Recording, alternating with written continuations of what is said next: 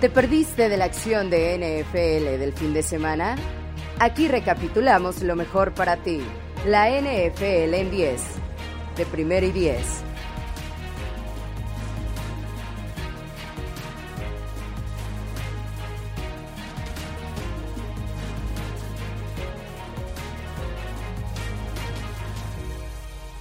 El domingo de la semana 12 de la NFL tuvo pocos partidos debido a la acción del jueves de acción de gracias, pero en términos generales los juegos que vimos fueron bastante buenos.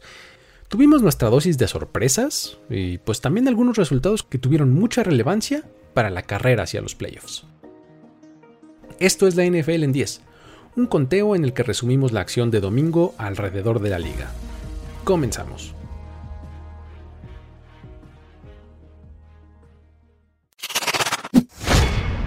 Número 10. Score Darrell Patterson. Parafraseando al mismo jugador, eh, si su mamá podía tener tres trabajos para mantenerlo cuando él era niño, eh, ¿por qué él no podría jugar dos, tres o cuatro o todas las posiciones que él quiera?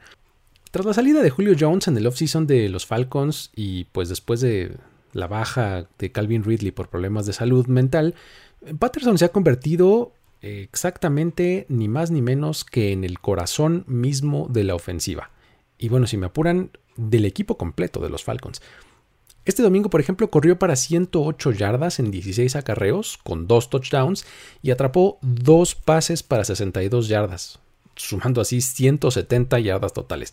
Es decir, el 51.2% de la producción ofensiva del equipo.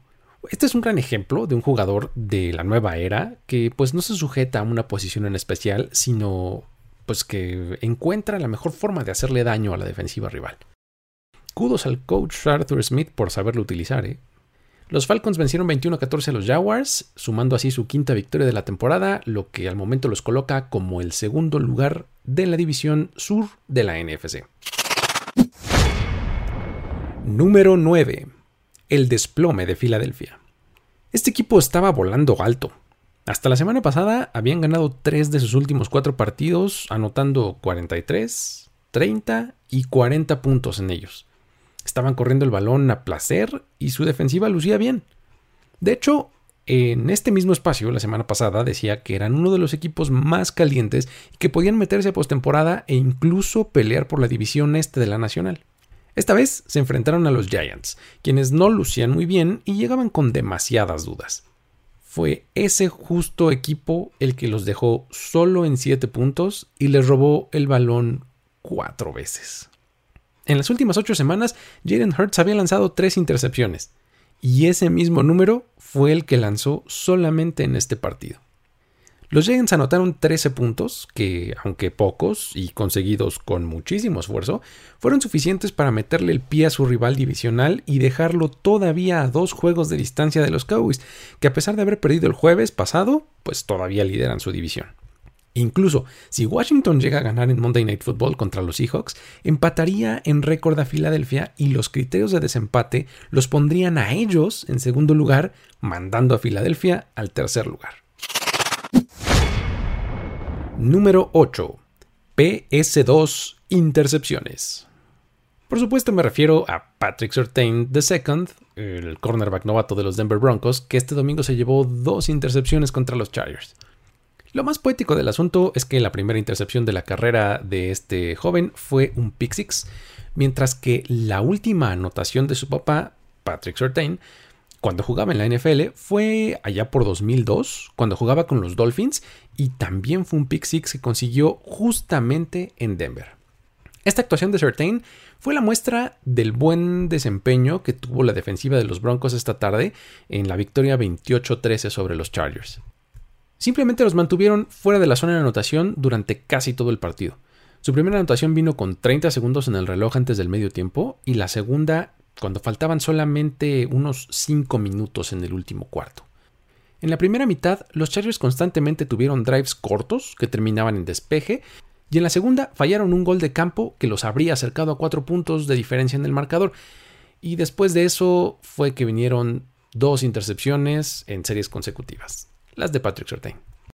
A pesar de que Teddy Bridgewater salió lesionado del encuentro por unos momentos y vimos a Drew Locke en los controles, la ofensiva se recargó en su dupla de corredores, Melvin Gordon y Javonte Williams, quienes consiguieron en conjunto 137 yardas y un par de anotaciones. Con este resultado, la AFC West sigue súper apretada, ya que pues tanto Chargers, Broncos y Raiders tienen récord de 6-5 y están a solamente un juego de distancia de los Chiefs, quienes tienen récord de 7-4 y esta semana descansaron. Los Chargers en este momento tendrían el tercer comodín de la AFC, pero enseguida de ellos están Raiders y Broncos esperando el más mínimo descuido. Número 7. Regular Season Lenny. ¿Se acuerdan que hace cosa de unos 10 meses Leonard Fournette se ganó el apodo de Playoffs Lenny? Digo todo esto por su tremenda actuación en la postemporada que terminó en el campeonato de los Bucks. Bueno, pues parece que esa fue la versión que regresó este domingo cuando Tampa Bay visitó a los Colts en uno de los mejores juegos del fin de semana. Fournette terminó con 131 yardas totales y 4 touchdowns. El partido terminó en favor de los Bucks 38-31. El ataque de los visitantes se basó en el juego terrestre, que en total sumó 142 yardas, y la actuación de 7 recepciones para 123 yardas de no otro sino Rob Gronkowski. En pleno 2021 sigue teniendo juegos de más de 100 yardas. Hasta la semana pasada era Jonathan Taylor quien estaba teniendo la clase de actuaciones que esta vez tuvo Fournette, pero pues he sabido que a la de los Bucks es una defensiva que difícilmente se le puede correr. Aún así, Taylor registró unas muy respetables 83 yardas terrestres y un touchdown, sumando otras 14 yardas por aire. Con esto se quedó solo a 3 yardas de las 100 totales para mantener viva la racha que traía en esta temporada. Con la victoria de los Bucks se mantienen en la punta de su división y en tercer lugar de la NFC rumbo a los playoffs. Mientras que para los Colts, esta derrota, aunque parecía presupuestada, pues los mete en una nebulosa ahí de equipos que tienen entre 5 y 6 victorias, que están peleando por ese séptimo lugar en la conferencia americana para meterse a playoffs. Número 6. Los 49ers en control. Así es como han lucido últimamente. En los últimos 5 partidos han conseguido 4 victorias estableciendo una fórmula sencilla pero ultra eficiente correr el balón. En el partido de esta semana contra los Vikings lo hicieron para más de 200 yardas y consiguieron 3 touchdowns por esa vía. Tuvieron el balón por más de 37 minutos en el partido y una vez más establecieron un par de drives largos que desgastaron a la defensiva rival a más no poder. El primero vino en el segundo cuarto cuando recorrieron 85 yardas en 15 jugadas a lo largo de 8 minutos y 20 segundos, terminando en touchdown. Y el segundo fue en el, en el, último cuarto, cuando tomaron 7 minutos y 8 segundos para recorrer 72 yardas en 12 jugadas. Y bueno, intentaron un field goal que al final fallaron, pero pues el fallo no tuvo mayor consecuencia, ya que el partido prácticamente estaba definido. La estrella de este juego fue Elijah Mitchell, quien tuvo 168 yardas totales y un touchdown. Pero por su parte, pues Divo Samuel continuó con su excelente temporada registrando 78 yardas totales y un par de anotaciones. Lo que más llama la atención es que últimamente el coach Kyle Shanahan lo ha empleado mucho más como corredor. De hecho, este fue el tercer partido consecutivo en que consiguió un touchdown por tierra, convirtiéndose así en el primero en lograrlo desde la fusión de las ligas en 1970. Tres partidos consecutivos con touchdown terrestre. Ahora además es también el tercer jugador en la historia de la liga en registrar mil yardas por recepción y cinco touchdowns terrestres en una temporada, uniéndose así a jugadores como Marshall Falk y Roger Craig. Con este resultado podemos decir que aquí vienen los 49ers. Es un equipo que está sano en términos generales, que ha encontrado la forma de ganar y que está haciendo clic en el momento correcto. Al momento, a pesar de estar en tercer lugar de su división, están en la sexta posición de la NFC y solo están a un juego de los Rams. Número 5. Los barridos y apaleados Steelers. El juego contra los Bengals estuvo parejo, eh, pero luego vino el kickoff. Así de dominante fue la actuación de los Bengals la tarde de este domingo. Los Steelers pudieron meter solo un gol de campo en el primer cuarto y de ahí volvieron a anotar hasta que quedaban como 3 minutos en el reloj de juego en el último cuarto. En medio de esto, hubo dominio color naranja, porque además los Bengals salieron con un uniforme súper naranja. Joe Mixon fue el elemento más importante para los Bengals, acarreando el balón 28 veces y con 165 yardas y 2 touchdowns. Con esto alargó su racha de partidos con anotación hasta 8. El dominio del primer medio fue brutal, a tal grado que las 117 yardas de Mixon son la cantidad más alta permitida por los Steelers en dos cuartos en los últimos 30 años. Para cuando los equipos se fueron al descanso en el medio tiempo, el marcador estaba 31 a 3 en favor de los Bengals. En 105 encuentros que ha tenido la historia de eh, partidos entre estos dos equipos, nunca los Bengals habían metido más de 30 puntos en la primera mitad. Y este domingo lo lograron. Su ventaja de 27 al medio tiempo es la más grande en la historia de sus encuentros. Con esa actuación no hizo mucha falta el juego aéreo para los Bengals, sin embargo Joe Burrow fue muy eficiente, completando el 83% de sus pases para 190 yardas, un touchdown y una intercepción. Pero además tuvo una escapada de 8 yardas por ahí por tierra y terminó en la zona de anotación. T. Higgins fue su receptor principal esta tarde y se llevó 6 pases para 114 yardas con un touchdown. Poco impactó el regreso al campo de TJ Watt y Minka Fitzpatrick para la defensiva de los Steelers. Al ataque, muy pronto se vieron obligados a abandonar el juego terrestre y por aire consiguieron muy poco. La defensiva de Cincinnati les forzó tres entregas de balón y consiguió tres sacks sobre Ben Roethlisberger. Con esta victoria, los Bengals han barrido a los Steelers en la temporada por primera vez desde 2009 y es su primera racha de dos victorias consecutivas desde que consiguieran una al final de la temporada 2012 y otra al inicio de 2013.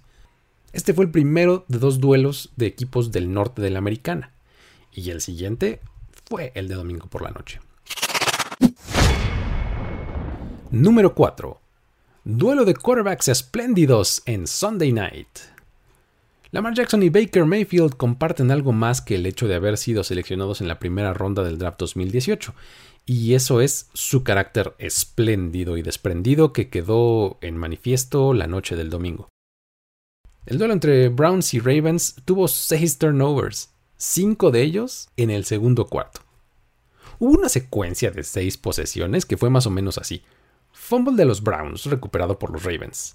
Dos jugadas después, Lamar Jackson lanza una intercepción. Los Browns capitalizan con un gol de campo. Siguiente serie, en la primera jugada, Lamar vuelve a ser interceptado. Todo para que dos jugadas después viniera otro fumble de los Browns. Los Ravens tomaron el balón, pero en la cuarta jugada, sí, otra intercepción de Lamar. Toda esta serie de torpezas de ambos equipos quedan para la anécdota en la victoria de los Ravens 16 a 10, pero en realidad son el síntoma de algunas otras cosas un poco más profundas que vale la pena mencionar. Por parte de los Browns, por ejemplo, sabemos que su juego terrestre es su catalizador principal y pues en este partido nunca pudieron echarlo a andar. Consiguieron en total 40 yardas en todo el juego. Constantemente estuvieron enfrentando cajas con 8 hombres y pues bueno, básicamente en la primera mitad Nick Chubb tocó el balón en cuatro acarreos únicamente, su número más bajo desde 2019. Básicamente lo que estaban haciendo los Ravens era retar a Baker Mayfield a vencerlos con su brazo y pues no lo pudo hacer. Para los Ravens vimos eh, la capacidad que tiene Lamar Jackson de ser muy disruptivo, para bien y para mal. Su conexión con Mark Andrews lo puede llevar a la gloria o al infierno, ya que es capaz de forzar ahí un pase buscándolo en la zona intermedia o lanzarlo ahí con mucho aire para ver si se lo rescata, y eso fue lo que hizo en algunas ocasiones en este partido. Además, pues ya sabemos que usando sus piernas es un jugador totalmente eléctrico que te puede hacer fallar, te puede hacer ver muy mal. Eso sí, ambas defensivas llevan mérito ¿eh? por hacer las jugadas que hicieron y pues por verse bien en general. La combinación de resultados de la AFC North deja a los Ravens en la punta con 8-3, seguidos de los Bengals con 7-4. Eh, luego llegan los Browns con 6-6 y al fondo quedan los Steelers con 5-5-1. En la carrera por los playoffs, los Ravens siguen en la cima de la AFC y los Bengals como el primer comodín. Número 3. La racha de los Dolphins. Hace no mucho calificábamos a los Dolphins como uno de los peores equipos de la liga. Y es que así estaban jugando cuando comenzó la campaña con un récord de 1-7. Pero noviembre les ha venido muy bien y ahora llevan ya cuatro victorias consecutivas. La más reciente vino en contra de los Panthers este domingo de forma bastante contundente por un marcador de 33 a 10. Una vez más, como lo han hecho a lo largo de esta racha positiva, su defensiva fue su punto más brillante, permitiendo muy pocos puntos.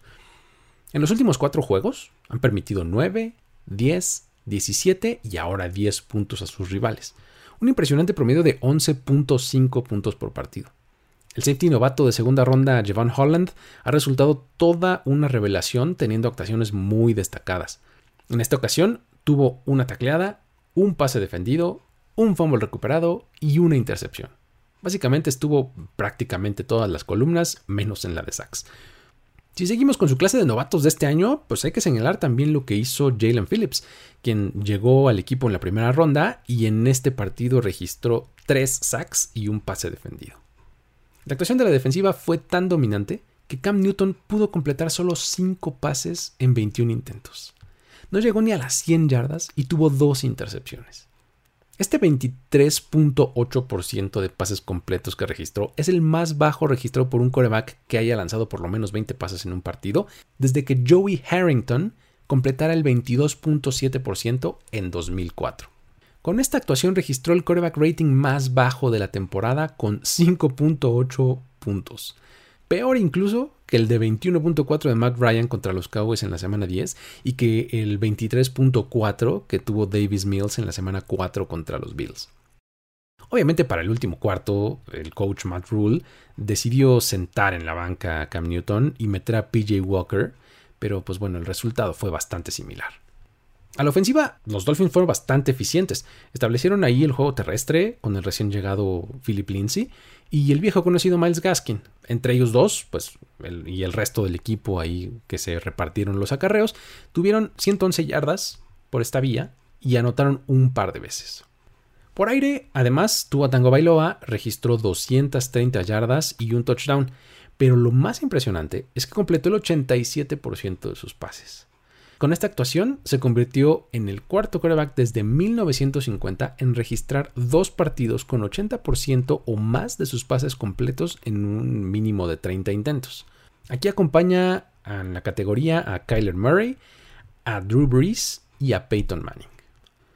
Los Dolphins parecen estar lejos en la carrera por su división a dos juegos de los Bills y a tres de los Patriots. En la AFC están en el lugar 13 pero de seguir con esta fórmula y con duelos contra Giants, Jets y Saints en las siguientes tres semanas, extender esta racha no se ve tan complicado. Número 2. ¿Debemos cuestionar el modelo de los Rams? Este domingo fueron vencidos de forma clara por los Packers 36-28 y lo que vimos en el campo pues nos levanta más preguntas que otra cosa en torno al equipo. El desempeño en el campo es lo que les da origen, de hecho, porque al momento llevan tres derrotas consecutivas y en todas ellas, por ejemplo, Matthew Stafford ha lanzado un pick six. Algo que no pasaba desde que Matt Schaub registró cuatro juegos al hilo con ese tipo de pases, allá por 2013. El coordinador defensivo Joe Barry de los Packers descubrió que la mejor forma de confundir a Stafford era teniendo a ocho hombres en cobertura. De hecho, en 40 jugadas de pase que tuvo este partido, mandó carga con más de cuatro hombres solamente en una ocasión, es decir, el 2.5% de las jugadas. Este porcentaje es el más bajo que Stafford ha enfrentado desde 2012.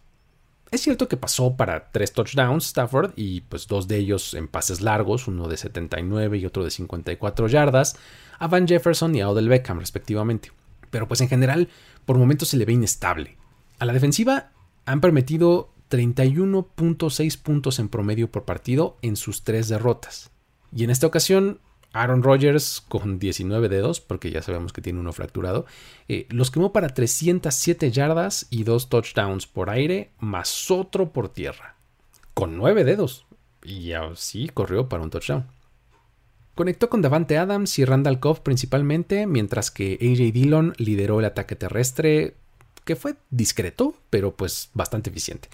Todo esto nos hace preguntarnos si el modelo All-In o Win Now que están empleando los Rams desde el off-season y hasta mediados de esta temporada, pues en este que intercambiaron un montón de recursos, selecciones de draft y contrataron agentes libres para obtener estas piezas, pues como Matthew Stafford, Von Miller, Odell Beckham eh, y todo esto, pues es en realidad el modelo adecuado. Porque vamos, si esto no termina en victoria del Super Bowl, van a quedar con cara de payasos. Y, además, probablemente sean un mal equipo por los siguientes 3 o 4 años porque no van a tener recursos para invertir en mejoras. Esto hará además que el resto de la liga lo piense dos o tal vez más veces antes de hipotecar su futuro de esta forma. Con este resultado los Packers empatan en victorias a los Cardinals con 9 y están en segundo lugar de la NFC, mientras que los Rams se están complicando las cosas con récord de 7-4 eh, con unos 49ers que les están pisando los talones y en un descuido podrían arrebatarles el segundo lugar de su división y bueno, por ende, conseguir un mejor puesto en el seeding. Número 1. El coaching reflejado en la ejecución de los Patriots. El partido que más me llamaba la atención esta semana, sin duda, era el encuentro entre Titans y Patriots. La razón era simple, el coaching. Estos dos equipos son probablemente los mejor coacheados de la liga en este momento. Y pues aunque no hubo un momento así como clave, determinante, que fuera evidente en el cual un ajuste a medio partido o una decisión que marcara la diferencia eh, saltara a la vista, pues la forma en la que ambos equipos se desempeñaron fue un reflejo de su preparación. El diablo está en los detalles y eso fue lo que le afectó a los Titans.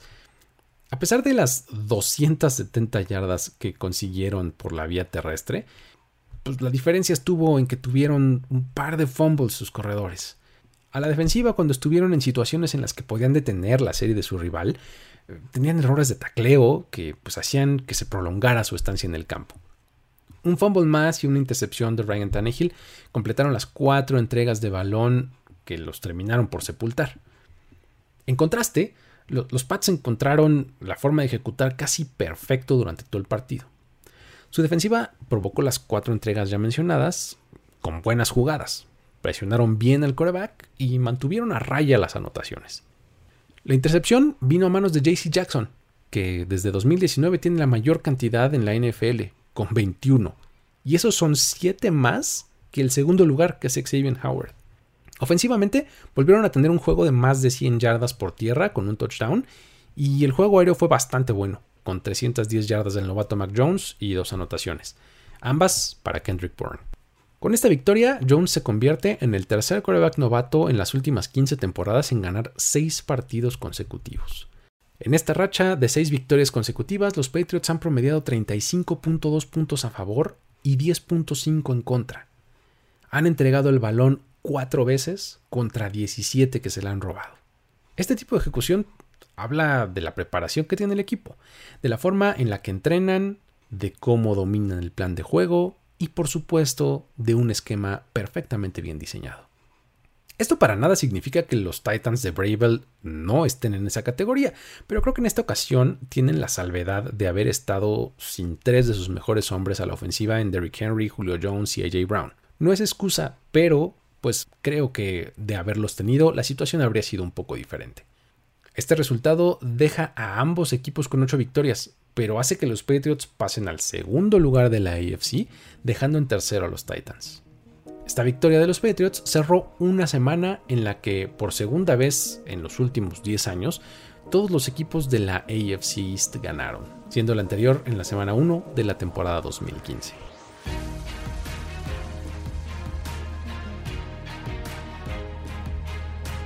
Con esto, queda resumida la acción de domingo de la semana 12 de la NFL. Para todo lo que quedó fuera, más detalles e historias, te recomiendo visitar primero10.com, seguirnos en redes sociales en arroba primero y 10 y suscribirte al feed de este podcast donde encontrarás muchos otros ángulos de cobertura. Mi nombre es Luis Obregón y si quieres seguir la conversación me puedes encontrar en arroba el buen Luigi en Twitter. Esto fue la NFL en 10. Hasta la próxima.